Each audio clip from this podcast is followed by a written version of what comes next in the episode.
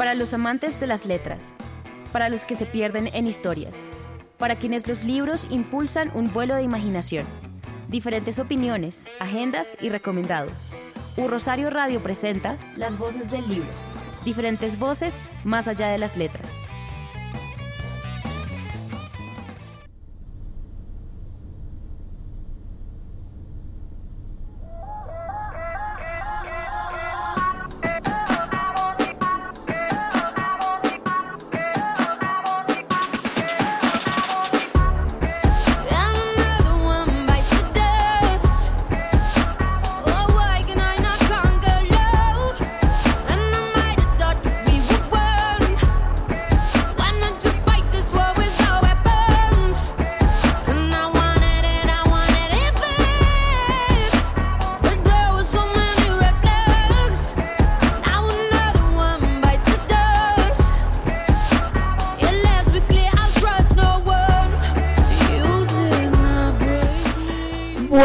A todos nuestros internautas que nos están escuchando en esta nueva edición de las voces del libro.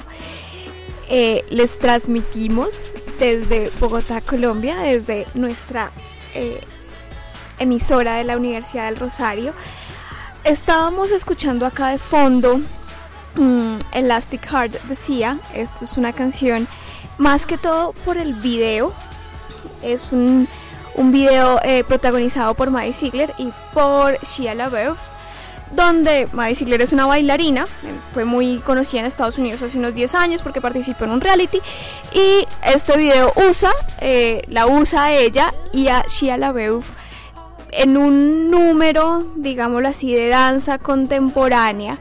Fue muy conocido porque los sentimientos, como la corporalidad de ambos, ellos fue se siente mucho y digámoslo así acompaña muy bien a, a la canción y al tema de la canción. Siento que, que básicamente es como este deseo de poder acercarse a una persona, pero esta, e- este acercamiento termina generando solamente dolor, ¿cierto? Entonces, por eso es la repetición de que es como una banda elástica, ¿cierto? Entonces uno jala, jala, se rompe y se devuelve y golpea.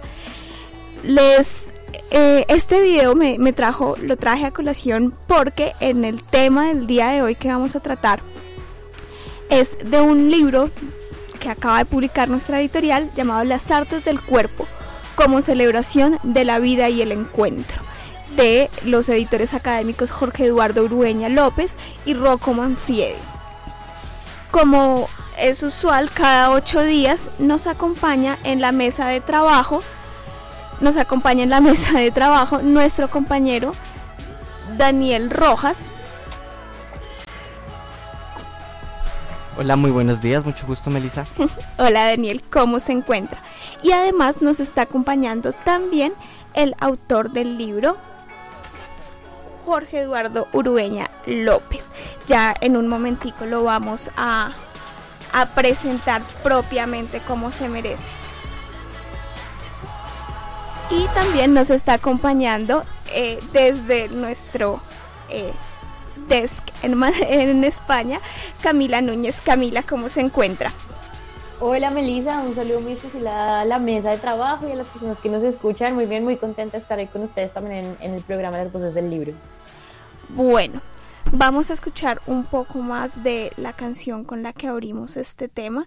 Mientras tanto, les recordamos que nos pueden seguir en todas nuestras redes sociales. Nos pueden buscar en nuestra página web www.urrosario.co, al igual que en las plataformas de broadcasting como Spreaker, Spotify, Deezer, iHeartRadio, Radio Garden y Apple Podcasts, donde pueden acceder y descargar todos nuestros podcasts si desean escucharlos un poquito después. Eh, también estamos en Twitter, ahora X, Instagram, Facebook y YouTube como Rosario Radio. En el Control Master nos está acompañando Nelson Duarte, en la dirección la editorial de la Universidad del Rosario, conduce Melissa Botero. Estos son las voces del libro, programa de la editorial de la Universidad del Rosario. Bienvenidos.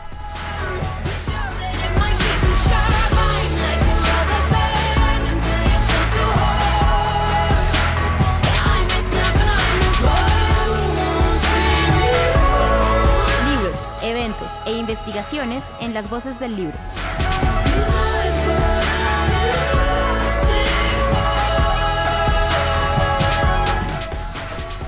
Bueno. Bueno, entonces como les estaba comentando, trajimos esta canción a colación más que todo por el video, ¿cierto? Donde eh, vemos a estos dos personajes bailando, representando como todos estos sentimientos alrededor de la canción que nos va a dar el punto de, de entrada a hablar de este libro. Eh, Daniel, ¿nos puede presentar a la- al, al editor que nos va a acompañar hoy? Claro que sí, Melissa. El de hoy nos acompaña Jorge Eduardo Ureña. Él es doctor en artes de la, de la Universidad de Antioquia, profesor vinculado a la Facultad de Educación de la Pontificia Universidad Javeriana. También pues él ha publicado diversos trabajos en torno a lo que son estudios semióticos. Recientemente pues desarrolló eh, una estancia de postdoctoral alrededor de la epistemología de la investigación cualitativa, en donde pues deriva el método de la investigación sensible. Doctor Urueña, muchas gracias por acompañarnos y bienvenido a las voces del libro.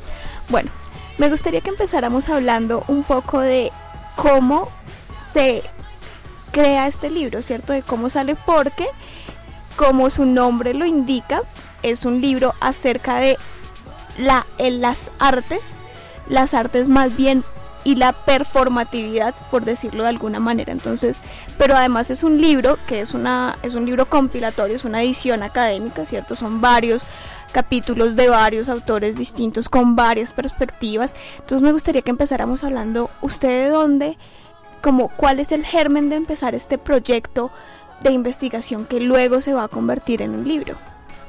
Bueno, un saludo a toda los, las, los, la audiencia y los radioescuchas que nos acompañan el día de hoy aquí en Urra Rosario Radio eh, y que evidentemente pues siguen acompañándonos desde ese programa tan bello que es el programa para promocionar las obras editoriales de la universidad. Sí, eh, pues básicamente, Melissa, nosotros hemos venido haciendo un ejercicio, digo nosotros porque somos un grupo de académicos latinoamericanos, europeos y asiáticos eh, pertenecientes a la, eh, a la Asociación Internacional de Semiótica, quienes han venido como tomando como preocupación eh, principal eh, el entender cómo el cuerpo, en términos, digámoslo, de, ente, de sustancia, de objeto, cierto objeto sujeto que está en ese ejercicio de movimiento, logra como construir unas relaciones de sentido y de significado con, con la vida. Eh, para nosotros ha sido muy importante comprender que el cuerpo es un escenario en donde pues a- se atraviesan todo tipo digámoslo de sentimientos emociones que evidentemente pues muchos académicos las toman como si fueran elementos eh, digámoslo complementarios a lo que entendemos como el fenómeno los fenómenos sociales en particular. Por ejemplo eh, lo que es la pandemia del covid y no- hemos estado como haciendo una reflexión alrededor de cómo el cuerpo se comportó alrededor digámoslo de esa pandemia no eh, cuáles fueron sus cambios fisiológicos, cuáles fueron sus cambios eh, eh, hematológicos, ¿cierto? Todo lo- el, cambio, digámoslo, eh, orgánico y biológico que hay en el cuerpo. Pero hemos, nos hemos dado cuenta, y en estas investigaciones que están dentro de este libro, es que el cuerpo ha venido como mutando también de manera social y cultural. Hablamos de un cuerpo que está en, en una...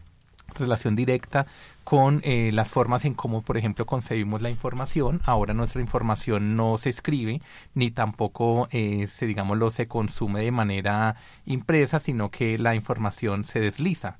¿Ya? Entonces, esos tipos, digámoslo, de, de ejercicios de simplemente de entender el detalle como yo deslizo la información porque el cuerpo no, lo que hace no es consumir una información en términos físicos, sino que lo que hace es deslizar la información, pues hace unos cambios bastante significativos en, en materia de lo sensible para la forma en cómo se construye la relación entre el cuerpo, la sociedad y, el espacio.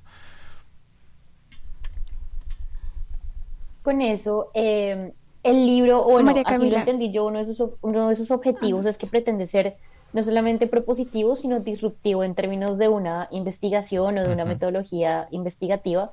Quisiera entonces que nos contara un poco cómo fue que desde este proyecto y con este gran trabajo a muchas manos, con este objetivo, pues que nos contaba con el cuerpo y, y el arte y el conocimiento, cómo es que se plantea esa innovación en la investigación, en la innovación de cualitativa o la investigación sensible, semiótica, como también lo mencionan en el libro. Claro, eh, muy buena pregunta y gracias por hacerla. Nosotros estamos en estos momentos eh, como construyendo, fundamentando epistemológicamente lo que se llama el paradigma de la investigación-creación. Es un paradigma que si bien, digámoslo, aquí en Colombia se ha venido retomando las discusiones a nivel del Ministerio de Ciencia, con tal de, de entender un poco cuál es la base epistemológica, nociológica, cuál es ese ejercicio teleológico que se hace desde, desde la creación misma, eh, este libro tiene como, digamos, el objetivo buscar fundamentar esa, esa configuración epistemológica que entendemos por cuerpo, ¿no? Nosotros eh, no quisiéramos centrar solamente el cuerpo como un concepto eh, llegado o, llevado a la categoría del objeto, porque pues eh, es, sería como como su palabra su, su la palabra lo menciona no objetualizar el, el cuerpo sería como eh, encarnizarlo y, y, y cerrarlo de, de la posibilidad de que sea un cuerpo en movimiento y sintiente no entonces ahí hemos estado como explorando otro tipo digámoslo de de apreciaciones epistemológicas que nos permitan entender que el cuerpo es el que hace la creación, el cuerpo es el que crea, el cuerpo es el que hace la posibilidad de la vida, el encuentro, de la relación con el otro. Muchas veces las reflexiones que pasan por el cuerpo son insignificantes para, para las personas que hacen investigación. ¿sí? Eh, voy a dedicámoslo como a, referirme a uno de los capítulos del, del libro, eh, especialmente el capítulo del profesor Rocco Mangieri, que él es el coeditor de este libro, y él menciona que el cuerpo es, un, es, es la base fundamental para la configuración de los espacios personales y los espacios públicos. ¿Sí? Eh, por ejemplo, si nos damos cuenta de ello, es el cuerpo, y es un cuerpo individual, no es un cuerpo familiar, sino un cuerpo individual, el que está marcando la línea de muchos, de, de, muchos estilos arquitectónicos en el mundo, donde ya la, la, el espacio personal que le llamamos hogar o que le llamamos apartamento, le llamamos flat unit, está configurado es por las necesidades que tiene el cuerpo dentro de ese espacio. ¿ya? Entonces, desde ahí ya hay una reflexión que parte, y claro, evidentemente lo ontológico y es cómo el cuerpo se ubica en ese espacio, cómo se mueve, qué tanto movimiento tiene, qué tanto está buscando albergar el cuerpo dentro de un espacio y no sentir tanto el vacío que normalmente se siente en espacios tan abiertos y cómo, digamos, el cuerpo termina evidentemente fundamentando allí la, la relación entre espacio, arquitectura, cuerpo y, sociedad, ¿no? Pues es que básicamente es la organización social del espacio. Entonces, esos son los tipos de reflexiones que se vienen desarrollando en este, en este libro y pues eh, como es tan carácter exploratorio, como lo mencionaba Melissa, pues en ese orden de ideas nos, nos invitamos pues a los, a los, a los oyentes y a, las a la audiencia que puedan consultar el libro con el ánimo de poder entender un poco, bueno, cuáles son realmente los puntos desde donde se parte el paradigma de la investigación-creación para hacer investigación. ¿No? Porque muchas veces la investigación pasa es simplemente por concebir la relación eh, objetual con, con el espacio y realmente no. O sea, el espacio, el cuerpo, eh, el, el sentir, la danza, el movimiento, la respiración, bueno, y la, la sonorización del cuerpo, el silencio, que estoy tratando como de recuperar algunos objetos de estudio del libro, son elementos que hacen posible fundamentar la, en la epísteme de este paradigma de creación para la investigación. Muy bien, eh, profesor Ureña, eh, evidentemente pues los capítulos del libro, que son 13 capítulos si no estoy mal, están organizados de una manera que pues no es aleatoria. Me gustaría que nos hablara de cómo están agrupados los capítulos del libro o bajo qué lógica eh, pues están dispuestos, pues para invitar a los oyentes a que lean el libro, lo exploren, entiendan de qué se trata como tal el tema del libro. Claro, como es un libro que tiene como centro y, y como punto de partida la, la conversación sobre el cuerpo, pues eh, hace posible que no sean solamente unos ciertos profesionales los que se centren a la, digámoslo, a la, al acoger el cuerpo como una, como una base para la investigación. Entonces, la primera parte del libro es una parte que busca fundamentar epistemológicamente qué se entiende por cuerpo en un paradigma llamado investigación-creación. ¿Sí? Ese paradigma deriva también de un ejercicio que se viene haciendo actualmente a nivel de los doctorados en artes en Colombia y es mirar una formulación de un paradigma semiótico sensible, es decir, un paradigma que no solamente busca la creación, sino se, eh, entender por qué se signa o, se, o, la, la, sensibilidad que parte o deriva del ejercicio de la práctica artística termina influyendo en la forma en cómo se construye la realidad. ¿no? Entonces son dos paradigmas que están allí, esa es la primera parte del libro. La segunda parte del libro está más orientada es ya al cuerpo en relación con un espacio y con el movimiento. ¿Sí? Son dos elementos, no los llamamos categorías, sino como elementos de análisis, como, como puntos de partida en donde, el, cuerpo muta, el, cuerpo ya se transforma, ¿sí? Porque un cuerpo en movimiento no es igual a un cuerpo, digámoslo, en, un, en un estar aquí y ahora. Entonces, ahí hay unos capítulos que hablan sobre el cuerpo y la danza, ¿cierto?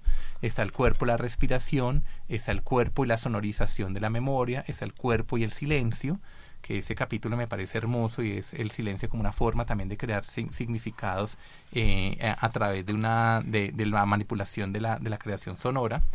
Y eh, hay una tercera parte en donde ya se habla precisamente del cuerpo como un espacio para la celebración y el encuentro. Y entonces ahí ya se habla del cuerpo y la fiesta, ¿cierto? El cuerpo y la relación con eh, el lugar de satisfacción que tiene el otro, que puede ser eh, la proyección, entonces está la fotografía, está el ejercicio, eh, ahí ya pues evidentemente vemos unos campos más disciplinares, ¿no? Cuerpo y fotografía, cuerpo y, las, las pari o, las, o lo que le llaman las, un cuerpo y las... eh, se me va el nombre de este que normalmente lo denomina el, el profesor Michel Dentico de la Universidad de Sapiencia. Eh, habla de las raves. De las ¿no? rapes, De las sí. rapes, o rave, bueno. Sí. Y habla un poco precisamente de cómo el cuerpo se moviliza en esas, en esos tipos de fiestas que son, se transforman de acuerdo también al tipo de consumos de, de psicoactivos que hay dentro de ese espacio. Y bueno, básicamente son como en esos tres momentos que se, se mueve el libro normalmente. Bueno, me gustaría que habláramos un poco acerca de esta perspec- como perspectiva eh, de investigación que ustedes abordan, porque al menos en nuestro catálogo, digámoslo así, este tipo de investigaciones no, no las teníamos antes, porque pues, o sea, cada, cada quien tiene eh, sus puntos fuertes, nosotros pues la investigación lo que llamaría uno cualitativa y cuantitativa, cierto, muy, muy historiográfico. Usted habla de la investigación sensible o la investigación creadora, que me parece que son unos términos muy interesantes. Me gustaría que nos hablara un poco cómo es esta investigación, cómo abordan estos problemas, porque usted, como usted decía, el libro tiene unos, unos problemas que algunos son, digámoslo así, más entendibles cuando uno trata el cuerpo, ¿cierto? Uno piensa cuerpo y uno piensa danza, uno piensa fotografía, que son como cosas más, sí, o sea, como más, eh, como aterrizadas, sí, hay como aterrizadas, y hay una, y cierto, y unas tradiciones de investigación cualitativa y cuantitativa sobre ambos objetos, pero ustedes tienen unos abordajes novedosos, en mi parecer, acerca de estos temas. Entonces, ¿qué es esta investigación sensible? Sí. Bueno, básicamente em, la investigación sensible parte de un ejercicio de reconocer que no se constituye materia de investigación los objetos eh, en cuanto son objetos cerrados, sino que eh, se constituye la investigación por la capacidad sintiente, orgánica, biológica que produce el cuerpo. ¿Ya? Entonces, en ese orden de ideas, pues no estamos hablando de unos objetos completamente cerrados, como por ejemplo, uno diría, vamos a estudiar eh, el territorio, ¿cierto? Y el territorio es un objeto de estudio que, mm, si lo miramos desde una perspectiva antropológica, pues uno podría decir la relación entre el, el hombre y el territorio y su configuración antropocénica, por ejemplo. ¿no? Uno ya empieza como a definir un objeto de estudio porque el objeto es cerrado y el objeto demarca o delimita una perspectiva paradigmática. O sea, un paradigma de investigación que está basado en un, en un cuerpo teórico que lo sustenta. ¿Sí? En el caso del cuerpo, y ev- evidentemente en el caso de la creación, pues no sucede así. ¿Ya? ¿Por qué no sucede así? Porque pues este ejercicio viene de la práctica o deriva de la práctica o la reflexión que se hace de las artes en contexto, ¿ya? Y ahí pues básicamente el artista no objetualiza un proyecto, un problema de investigación. O sea, un, artista no está buscando objetualizar el territorio para mostrar el territorio, no. Lo que hace el artista es sentir el territorio. ¿Ya? Entonces, cuando empezamos a darnos cuenta de que eh, la pregunta está más es por la capacidad de sintiente, la capacidad creadora que tiene el sujeto, entonces ya nos damos cuenta que no es un objeto cerrado, sino que es, es como un, un elemento que está en construcción y que está en movimiento todo el tiempo. ¿Cuál podría ser el mejor escenario para poder entender esa, esa condición, digámoslo, no, no, noemática, esa condición nociológica que está todo el tiempo en construcción? El cuerpo. Porque el cuerpo está en, co- en o sea, se está moviendo, el cuerpo todo el tiempo está en una relación simbiótica con el entorno. Entonces es ahí donde empezamos a entender que para paradigmas como la investigación creación o incluso la investigación sensible, pues los, la, la pregunta no está es en buscar cerrar el objeto de estudio para precisarlo, sino en, es- en extrapolar los sentidos para poder llegar a una, a una configuración de objeto. Entonces ahí nacen preguntas ontológicas que el artista normalmente se hace en un ejercicio de creación. Por ejemplo, Juan Manuel Echavarría en su, en su puesta en escena que se llama eh, Bocas de Ceniza, eh, su pregunta ontológica es ¿a qué suena la guerra? ¿Cierto? Y en esa pregunta, que es una pregunta metafórica, que tiene una base, digámoslo, eh, 100% en creación, pues lo que hace es sonorizar la guerra. ¿Sí? O sea, le da, un, un- una, le da voz a lo que no tiene voz. Entonces ustedes ven Bocas de Ceniza y es un canto que se, se instala desde las formas habituales en que las comunidades eh, del Chocó han venido como cantándole a la, a la, a, ¿cómo se dice?, a la vida, como también en un momento se, se como que se, se dejan permear por, por ese, por ese, por esa oscuridad que tiene el conflicto y empiezan a cantarle también a la guerra. Entonces es un cántico que denuncia, ¿ya? Y ahí no está, digámoslo, el sujeto diciendo, ay, es que yo estoy haciendo memoria del pueblo eh, chocuano para hablar qué es, qué, qué fue lo que sucedió en el territorio. No. El artista lo que está haciendo es manifestando el sentir a través de la sonorización. ¿ya? O sea, sonoriza la violencia. Y la pregunta ontológica allí es, ¿a qué suena la guerra? ¿Ya? Entonces, son elementos que partimos para hacer investigación no desde, la, desde el cerrar el objeto como tal, sino desde extrapolar los sentidos con los cuales el investigador llega a un espacio eh, en- como tal y en ese espacio se conecta con esos sentidos para hacerle hacer significativo lo que pasa dentro del territorio. Y desde ahí se gesta pues el ejercicio de creación. Profesor, esta conversación me ha aclarado también muchas dudas que yo venía teniendo cuando revisaba el libro. Eh, y también me surgen otras preguntas, si, si bien entonces tenemos esta resignificación corporal, metodológica, epistemológica, que es pues, una cosa que puede ser también muy pesada, los ejemplos que nos presentan en los capítulos pues hacen pensar un poco, aterrizar este pensamiento, pero me hace pensar entonces a mí, podemos llegar entonces a hablar de que hay nuevas artes o nuevas manifestaciones artísticas o cómo es que el arte entra en estos procesos de creación. Porque si bien este ejemplo que nos da ahorita pues está magnífico de sonorizar la guerra, eh, bueno, este tipo de cosas. Entonces, ¿cómo funciona esto? Podemos hablar de nuevas representaciones artísticas, de nuevas artes en medio de esta reconstrucción, redefinición del cuerpo y de las metodologías. Y junto con eso, eh, ¿cómo ven en el libro, cómo ven de, pues desde su perspectiva teórica, la creación comunal artística? Porque creo que cuando hablamos de cuerpo también tenemos que hablar de la relación del cuerpo y del performance, como se conoce en antropología Ujú. también a veces, eh, con en sociedad o con sociedad. Entonces, ¿cómo, cómo hablamos ahí de esas artes? ¿Hay nuevas artes o, o cómo se ve? Y pues cómo se ve también el cuerpo en comunidad. Sí, eh, esa pregunta me parece también muy interesante porque pues eh, me recuerda un poco eh, la discusión que se ha tenido en términos del arte en los años 70 y 80 cuando precisamente estábamos en unas transiciones, ¿no? O sea, ese arte contemporáneo que no se sabe cómo llegar, cómo se aborda, cómo cogerlo, que porque son rayones, que porque es un orinal, que porque es una, una rueda, ¿cierto?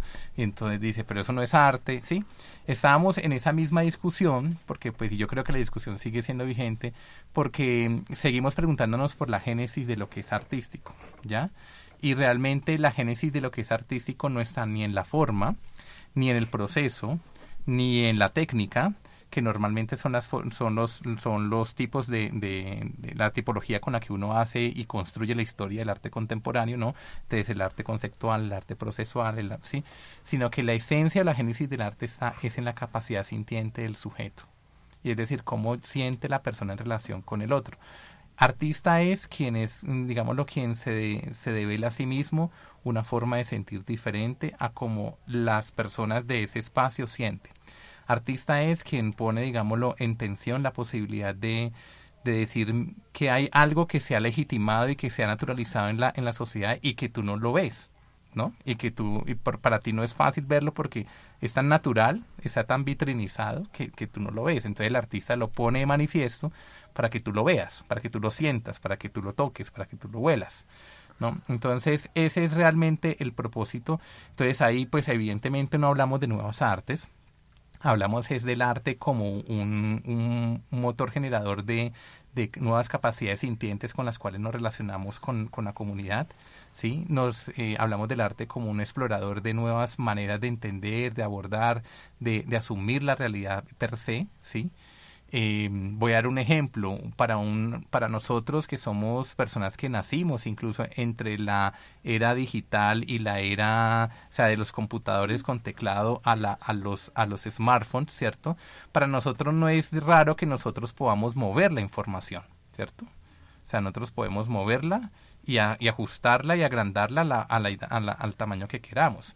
Pero si tú pones a hacer un ejercicio de estos a una persona de hace más o menos, pues digámoslo, un siglo, un siglo atrás, pues evidentemente va a decir, ¿qué es esto? O sea, no, no entiende, no se conecta con la realidad. Incluso chocaría con ella y se sentiría imposibilitado o imposibilitada. Entonces, ¿qué es lo que hace el artista? Escoger eso, ¿ya?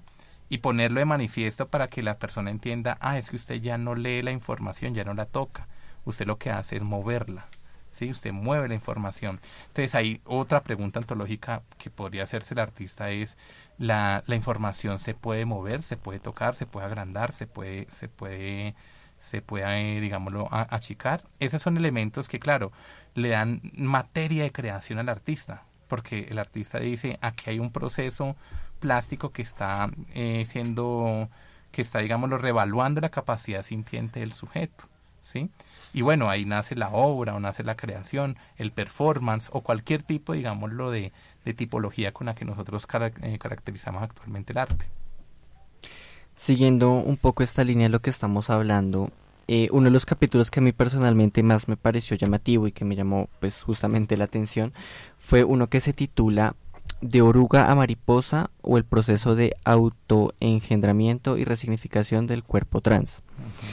En lo personal me pareció llamativo tanto el título como el contenido de, de- este capítulo porque de alguna u otra manera muestra como la forma en la que el arte eh, resignifica y también pues brinda un poco o expresa esa libertad y esa autonomía de, de estas personas.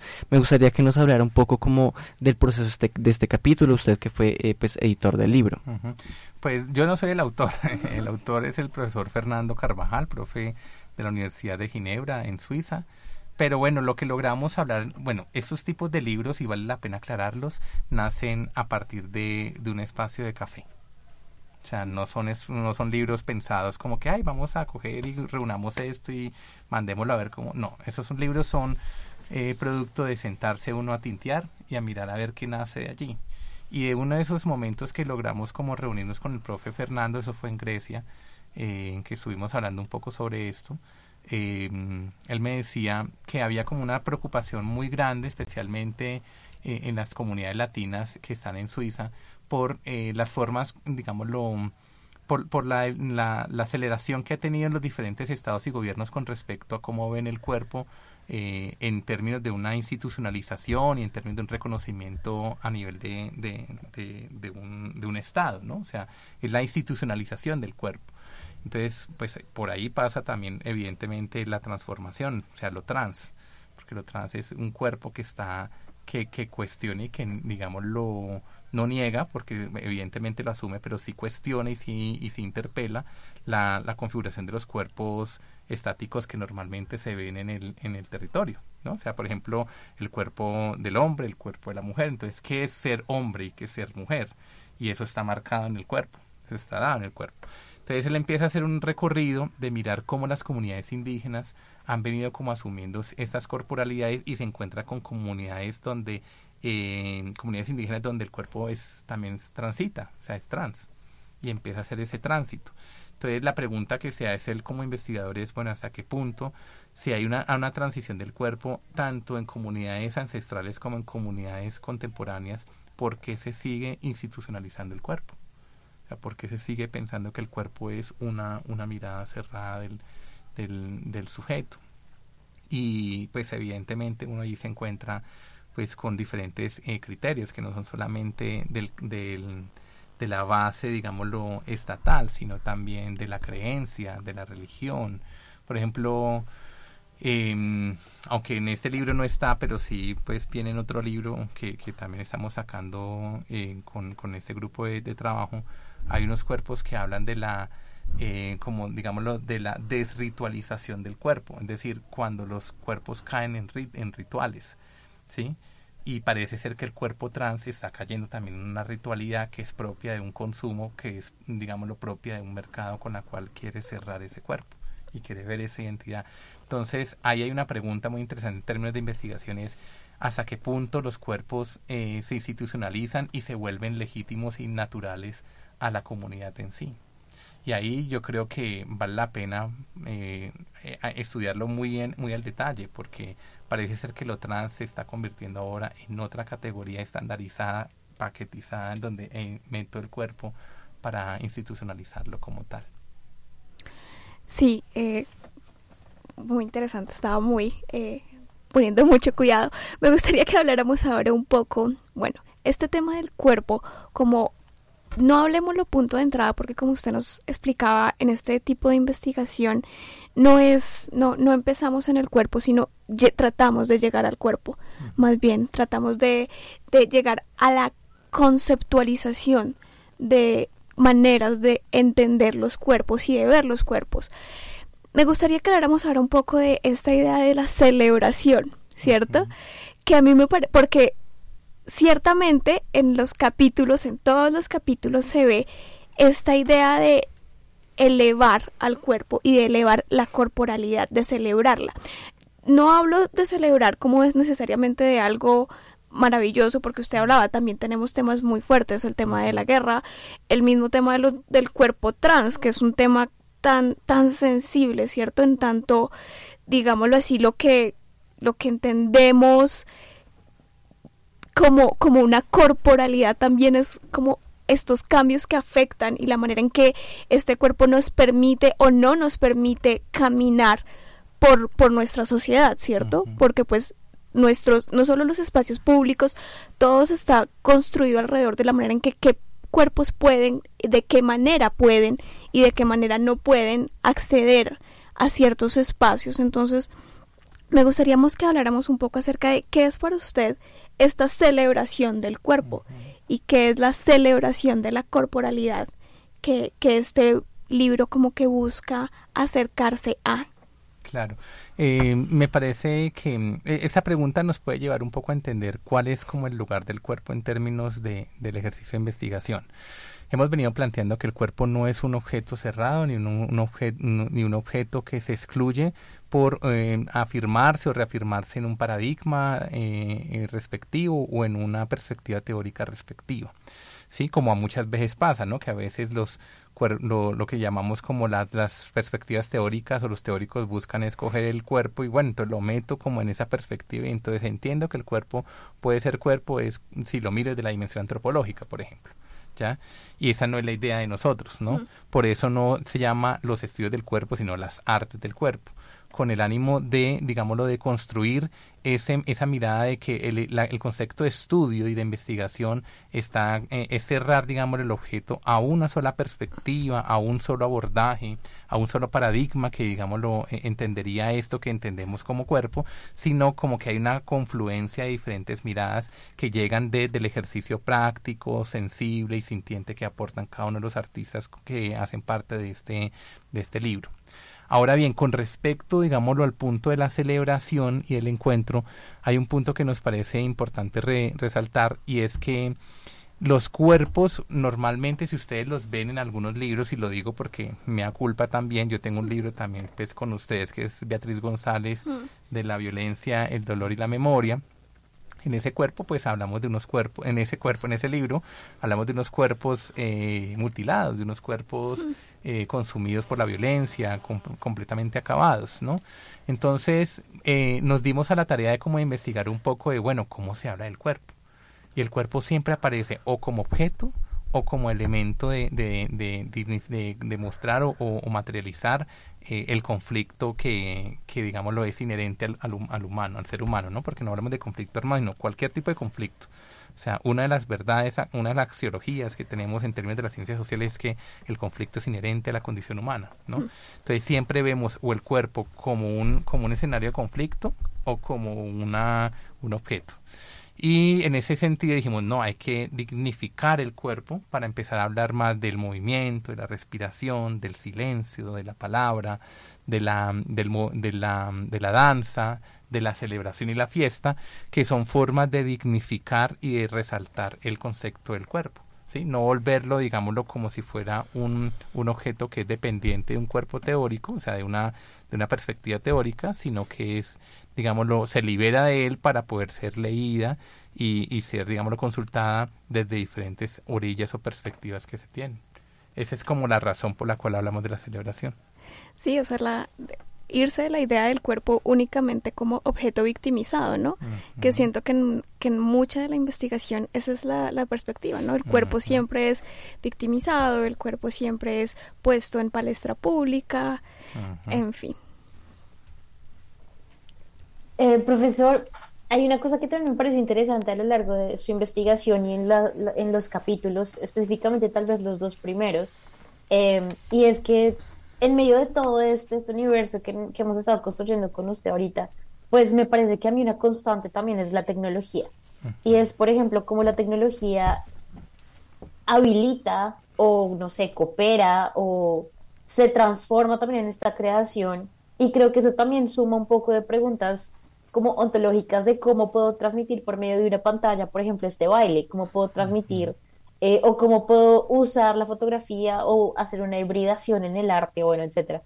Solamente quería preguntarle entonces cómo, cómo se ve en el libro, cómo vieron ustedes en el trabajo, o si lo pensaron o si no lo pensaron, porque también puede ser posible que yo me haya hecho globos, la tecnología, la tecnología en este, en este pues campo, en este escenario que, que ha, ha construido. Sí, eh, nosotros entendemos que si el cuerpo es el centro, digámoslo, de, de la conversación, de la invitación para poder eh, discernir sobre cómo se construyen esos significados y esa, esa capacidad sintente con la que nos relacionamos en el entorno, ¿sí? empezamos a entender que el cuerpo se relaciona con fenómenos. ¿no? Entonces, uno, nosotros entendemos no la, fe- no la tecnología como una derivación del cuerpo, ¿cierto? Que muchas veces eso lo plantea toda la, pers- la perspectiva maclugiana, ¿no? Como el cuerpo, la tecnología como una extensión del, del cuerpo, ¿cierto? Del, del sujeto, pero sí lo entendemos como un fenómeno. ¿Qué quiere decir? Es que es algo que afecta y que influye en lo que se entiende como cuerpo eh, en sí. O sea, la tecnología, la guerra, el COVID, eh, como eh, otros escenarios, por ejemplo, el ritual, ¿cierto? O la práctica ritualística, la, mm, la religión, la identidad, las, las instituciones son fenómenos que lo que hacen es alterar el cuerpo. O sea, no llevamos al cuerpo para que se, se, se, se entienda desde ese otro lugar, o sea, el cuerpo desde la, desde la institución, la institución social, o sea, entender que el cuerpo es el mecanismo para construir una institución social, no.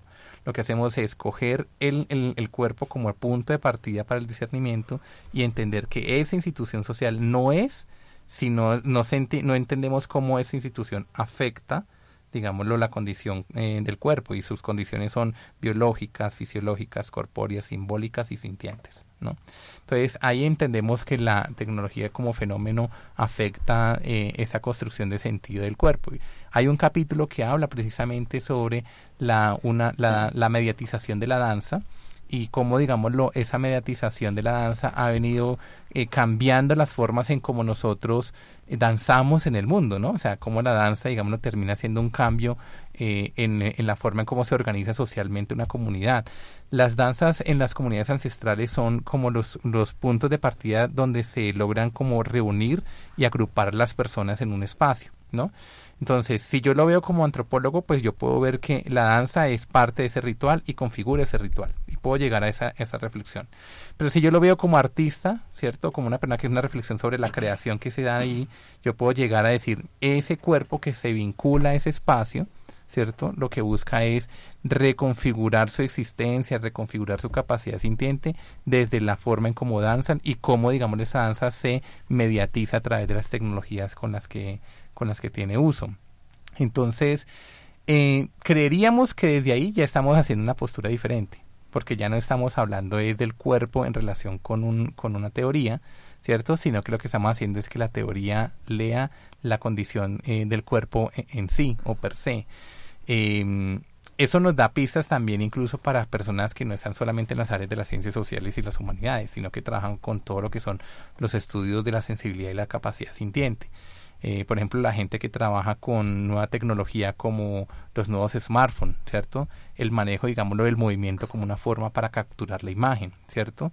Entonces, ¿qué es lo que hace el sujeto ahí? Es, an, eh, es entender cómo el cuerpo se organiza en esa sociedad, ¿sí? Los rostros, los gestos, el movimiento, que son parte de esos rituales, como tomar la fotografía, son los elementos que necesita el ingeniero para poder decir, bueno, según ese movimiento, entonces ya no hay que obturar la cámara, sino que la cámara se obtura sola. ¿Sí? Y se crea otro nivel de sentido y es que el movimiento es una, una forma de obturar. Va a llegar un momento en donde tú no vas a tener que hacer esto, clic, sino que tú simplemente te mueves y ya hay, una, hay un registro de ti. ¿ya? Entonces, esos elementos son los que entra, digamos, el artista a entender como elementos de creación para hacer eh, sentido de lo que se está eh, indagando, pero al mismo tiempo está en un ejercicio de creación, ¿no? Entonces va a llegar un momento en donde las cámaras, como dicen, o sea, ya el movimiento va a ser más que eh, necesario para poder capturar la fotografía, ¿ya? Y ahí pues la relación de la tecnología no es como la tecnología, digámoslo, actúa por sí sola, sino cómo la tecnología afecta el comportamiento, la, lo habitual, la práctica del cuerpo en, en ese contexto. Muy bien, profesor. Eh, pues en este caso el libro aborda pues digamos distintas dimensiones, también da distintos ejemplos, en particular pues como el, el, ejemplo que le comentaba hace un momento del capítulo de los cuerpos trans, también tenemos el capítulo por ejemplo sobre el municipio de eh, Guayetá en Boyacá. Uh -huh. Me gustaría que pues para ir cerrando nos recomendara pues cuáles considera usted que son los capítulos puntuales que todo lector debería pasar por este libro pues para entender los abordajes y pues digamos para digamos abordar dif diferentes temas. Eh, bueno, eso es una pregunta compleja, porque si me están escuchando los colegas me van a decir, ¿a quién va a decir? ¿A quién va a sugerir? Va, no, yo, yo creo que, o sea, el, el, el, texto tiene, digámoslo, el libro tiene, digámoslo, una diversidad de planteamientos y eso es lo que lo hace tan, tan interesante porque pues lo puede estar consultando un estudiante que esté haciendo su trabajo de investigación en artes, en diseño, en comunicación, en antropología, en sociología, en las ciencias sociales y humanas. Eh, pero también puede estar, digámoslo, consultándolo una persona que esté haciendo su trabajo, por ejemplo, un médico en sintomatología, porque tenemos unos cuerpos ahí que hablan de las sintomatologías, ¿cierto? Eh, por ejemplo, el silencio como una capacidad de análisis también del cuerpo con respecto a cómo sintomatiza su relación con el entorno. Entonces, pues no, no, no podría como decir cuáles podrían ser los capítulos como más idóneos para abordar porque también desconozco el interés de, de quien va a ser posible lector del, del texto. La invitación que sí puedo hacer en este caso es a que el texto lo veamos como una reflexión eh, exploratoria de cómo, digámoslo, llegar a entender el cuerpo no como un objeto, no como algo que se, hace, que se cierra, digámoslo, a la, a la, a la forma en cómo se, se aborda la investigación tradicionalmente, sino que se dé la oportunidad de entender que mientras eh, comprende, hace discernimiento sobre el cuerpo y su relación con el entorno, pues esa es la oportunidad de crear, ¿no? Entonces, a los investigadores, e investigadoras, e investigadores que están en ese ejercicio, digámoslo, de, de crear todo el tiempo, ¿cierto? Eh, no lo hagan simplemente con la lógica de cómo yo configuro un objeto, sino cómo yo, de, desde esa reflexión que estoy haciendo en términos epistemológicos del cuerpo, pues estoy haciendo un ejercicio de creación.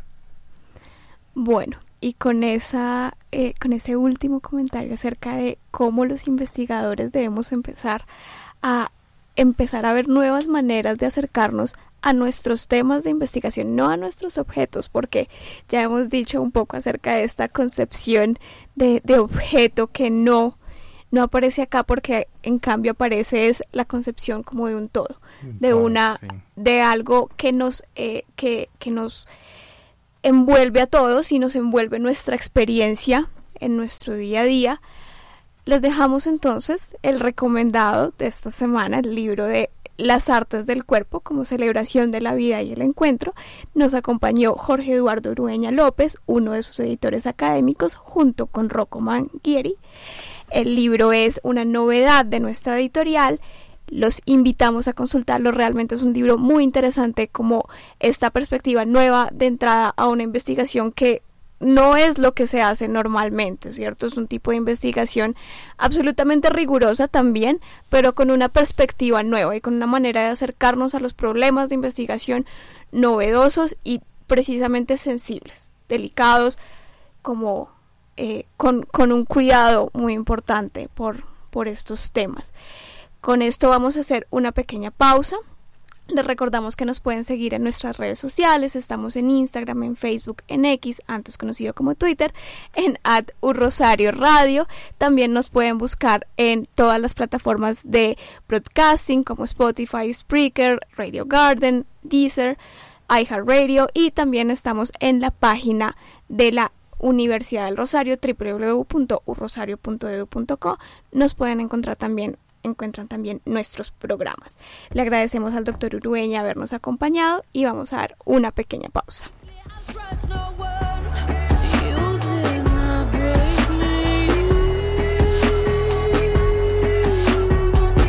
Los autores, los libros y los eventos siempre están en las voces del libro.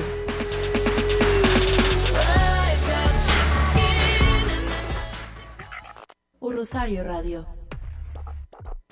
Siempre conectados a través de tus sentidos.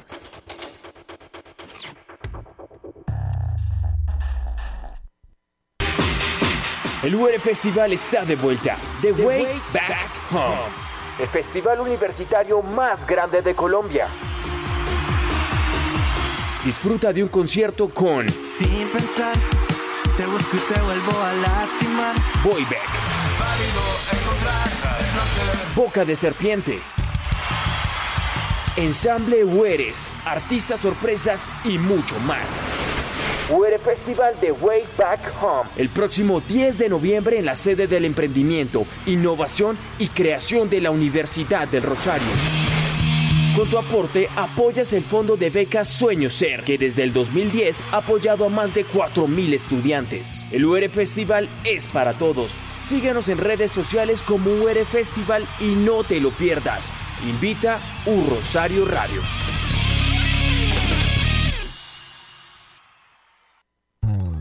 Para los amantes de las letras, los que se pierden en historias, para que los libros impulsan un vuelo de imaginación, escuchen el podcast de las voces del libro de la editorial de la Universidad del Rosario. Escúchalo en cualquier momento y lugar en tu plataforma de podcast favorito y descubre el mundo literario como nunca antes lo habías escuchado.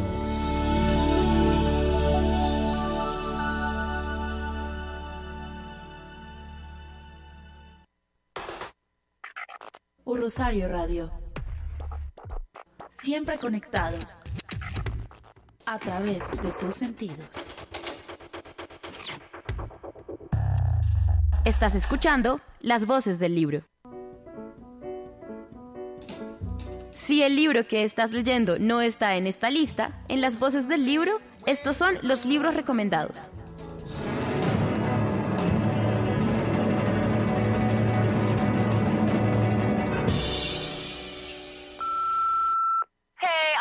You back. Ooh, she's been a bitch tonight. And by bitch, I mean this rain. No cab, nowhere. So I had to put on the wigs and the heels and the lashes and the ear and take the train to the club.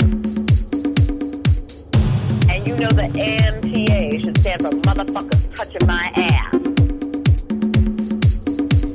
Bueno, y hablando de celebraciones de cuerpos, eh, estábamos escuchando de fondo Let's Have a Kiki de The Scissor Sisters, la banda de glam rock tan conocida de, de los comienzos del 2010. Eh, esta banda usa muchísimos elementos de la cultura ballroom de New York, de la cultura queer de Nueva York, en este caso el Let's Have a Kiki. Un Kiki es como una sesión de chisme, ese es el slang que se usa, entonces eso es Let's Have a Kiki, hagamos un Kiki. Eh, y usa pues muchísimos términos del argot de, de esta cultura del ballroom de Nueva York. Es una banda súper interesante y la traje a colación precisamente por el tema que estábamos tratando, ¿cierto? Esta idea de los cuerpos, de la manera en que los cuerpos se mueven, la manera en que hacemos mover los cuerpos para, expre- para expresar algo, que es, digámoslo así, uno de los puntos fundacionales de toda esta cultura, ¿cierto? De, de los ball, pero también en general de la cultura queer, siem- que siempre ha sido, los cuerpos queer siempre han sido, digámoslo así, terrenos de, en disputa, siempre lo han sido y siempre se han movido en el mundo de esa manera, muy desafiantes ante el mundo. El tema, y esto nos va para el tema de lo que vamos a hablar hoy, que es los recomendados sobre artes contemporáneas, ¿cierto? Todas estas expresiones nuevas artísticas que también lo hablábamos un poco antes eh, en la conversación con el doctor Urueña, estos estas expresiones artísticas que ya no nos estamos construyendo únicamente a la técnica, a lo estético, como estas visiones más decimonónicas del arte, sino visiones totalmente nuevas, totalmente contemporáneas. Entonces, eh, empezamos. Camila, ¿le parece a usted la- que, que la, que la lance de primera al ruedo? Me encanta, me encanta, muchas gracias. Y estaba feliz con esa canción. Hace, la conocí hace mucho y hace mucho tampoco no la escuchaba, entonces me encantó volver allá. bueno, yo vengo con dos recomendados. Uno que yo lo entendí es algo como arte contemporánea para Dumi, porque si hablamos de arte contemporáneo yo no tengo ni idea. Entonces lo que, lo que hablábamos ahorita con el editor del libro y es como es un orinal o es como una escalera apoyada en una pared y, y no entiendo. Entonces cuando llegamos a estos recomendados, pues en este espíritu encontré un libro que me pareció súper interesante que se llama Dios salve el arte contemporáneo, descubre los más sorprendentes pecados cometidos por los artistas de nuestro tiempo. Eh, es por un autor español que se llama Oscar García García eh, y es de 2019 editado por editorial Ediciones Pay 2. ¿Y por qué me parece interesante? Porque efectivamente es como un libro en el que, con el que uno se puede acercar a las artes contemporáneas, a los artistas conocidos, pero me pareció muy curioso porque coge los eh, siete pecados capitales, lujuria, gula, avaricia, glotonería, etcétera, para hablarnos de qué es el arte contemporáneo y qué se manifiesta. Entonces, por ejemplo, con la avaricia nos habla de eh, ay, este De Damien Hirst. que es el señor que paga mucha es un coleccionista, ¿no? Entonces es un coleccionista que paga cantidades inmensurables de dinero por, por arte y una de esas cosas que fue como súper eh, controvertido, he aprendido, es una escultura de un perrito, como estos perritos hechos de globo, pero una Ah, ese es Jeff Koons. Ese es Jeff Koons, sí. Jeff Koons es el que hace esos perros de globos de masivos. su arte. O Sí. sea, eh, eh, entonces, bueno, entonces hablando desde la avaricia, este autor nos habla del arte contemporáneo, por ejemplo, partiendo de estos dos, de su arte, de por qué hablamos de ello. Entonces, bueno, eso me pareció muy interesante. Y por el otro lado, también traigo otro recomendado que ya se va un poco como más a lo, a lo visual, a lo como el libro para tener en la mesita de la sala, que se llama Prime y Arts Next Generation, que es de la editorial Phaidon eh, de 2022, que tiene críticas muy mezcladas, como lo digo, es un libro muy visual para ver el arte como es, pero creo que no es tan claro, bueno, si buscan algo de introducción, creo que el primer recomendado que traigo es un poco más, pero ya para verlo y para como tener esta experiencia de ver estos, um, esta art, este arte, ya, el segundo que se llama Prime, entonces ahí les dejo esos recomendados. Muy interesante, me pareció muy interesante ese primero que mencionó, como realmente creo que lo voy a conseguir. Me, gusta muy mucho el, arte contemporáneo. Ah, amo que ponga a Hearst en avaricia. Hearst es, es, un, es un británico contemporáneo y digámoslo así, de las grandes, de la obra más importante, lo más conocida es un, es un cráneo cubierto de diamantes. Es una cosa loquísima. Él es el que tiene también un, un tiburón eh, conservado en formol, un tiburón blanco. Y esa era la... se la paga muchísimo dinero Y Claro, claro, pues- entra en la discusión, ¿eso es arte? Y bueno, Hmm. ahí hay otro montón de vainas, ¿no? Pero entonces es súper interesante, también me pareció súper curioso este libro, sí. Sí, como yo siempre defenderé a Hearst por muchos motivos, pero es muy interesante y, y vi como los otros que pone también súper chéveres porque trae por, por ejemplo a Basquiat, a Botero que pues murió hace poco y me parece interesante que lo ponga ahí en e- entre toda esa gente a Botero no lo suelen meter como toda, con toda esta gente sí, con estos otros Mm, Y también hay como diferentes tipos de artes que me pareció chévere. Entonces está escultura, pintura, performance. Entonces creo que también está interesante como para, de nuevo, acercarse al arte contemporáneo. listo Daniel Bueno, en este caso eh, yo encontré un libro llamado Algunas cosas oscuras, el libro de la máscara y los enmascarados, de Servando Rocha. En este caso me pareció interesante este libro, da un abordaje principalmente hacia esta figura de lo que son tanto las máscaras como los disfraces a lo largo de lo que es la historia. En este caso, este libro eh, pues habla como la exploración de cómo las máscaras son utilizadas eh, en rituales religiosos, en como figura política, como figura de resistencia, de un abordaje a partir de ritos chamánicos, de los movimientos anarquistas, incluso desde el Ku Klux Klan, de cómo las máscaras instrumentalizan y dan como una perspectiva de digamos de la del ser sintiente de estos grupos. Entonces ese sería mi recomendado de- de esta semana Qué interesante, además también súper relacionado con, con los temas del libro, ¿no? Con la especialmente porque máscara es máscara en griego viene de alma y la idea es que uno con la máscara cambia de, de cuerpo, se transforma. Bueno, mi libro, en este caso, este sí es el único de ficción que trajimos hoy, eh, es Estación 11 de Emily Saint John Mandel. El libro es del 2014, ahorita se, se puso de moda porque le sacaron una serie en HBO muy buena, donde es una novela en la que después de una pandemia de gripa que eh, acaba con la humanidad, un grupo de un grupo de artistas, un grupo de actores recorren el lo que se terminó, lo que lo que ha quedado de la civilización representando Shakespeare. Entonces me pareció muy interesante, además porque también es por un lado la manera en que nuestros cuerpos se mueven alrededor de una pandemia, que ya lo hemos visto, y también, pero también como, como esta celebración corporal, como esta celebración de las artes escénicas, ¿cierto? Eh, llega en otros eventos, en otras, en, en una nueva como etapa de la humanidad. Entonces, para hacer una recapitulación de nuestros recomendados, Camila nos trajo dos libros. Dios salve el arte contemporáneo, descubre los más sorprendentes pecados cometidos por los artistas de nuestro tiempo, de Oscar García García, de Paidós. También nos trajo Bright, Primes Art Next Generation, de Phaidon Press.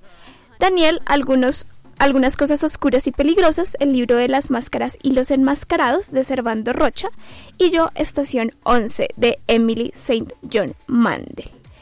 Con esto ya vamos cerrando nuestro programa sobre eh, este tema tan maravilloso y esta manera tan interesante de acercarse a la investigación. Les recordamos que nos pueden seguir en nuestras redes sociales, estamos en X como arroba editorial UR y en Instagram como arroba Rosario Radio. Estamos también en Facebook y en Instagram también como arroba editorial guion al piso UR. Nuestra página web es www.editorial.urrosario.edu.co Recuerden que también pueden acceder a todos nuestros libros por, por medio de nuestros distribuidores Siglo en libreriasiglo.com, en iBook, Google Playbooks y Amazon. Eh, muchas gracias a los panelistas que nos acompañaron hoy, Daniel Rojas y María Camila Núñez, eh, el invitado que fue el profesor Jorge Eduardo Urueña. En la producción nos acompañó Diego Garzón y Alexander González en el Control Master, Nelson Duarte en la dirección la corrió a cargo de la editorial de la Universidad del Rosario. Muchas gracias a todos por acompañarnos y nos vemos en una próxima oportunidad.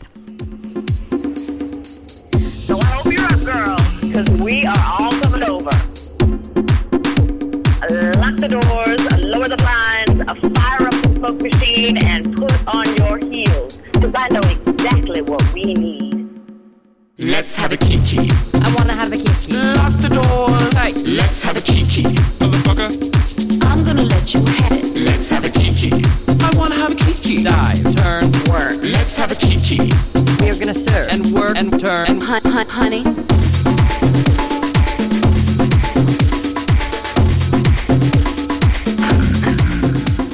Las voces del libro no termina aquí. Los autores, los libros y los eventos volverán cada miércoles para hablar de sus proyectos. Para los amantes de las letras, para los que se pierden en historias, para quienes los libros impulsan un vuelo de imaginación. Diferentes opiniones, agenda y recomendados. U Rosario Radio presentó Las voces del libro. Diferentes voces más allá de las letras.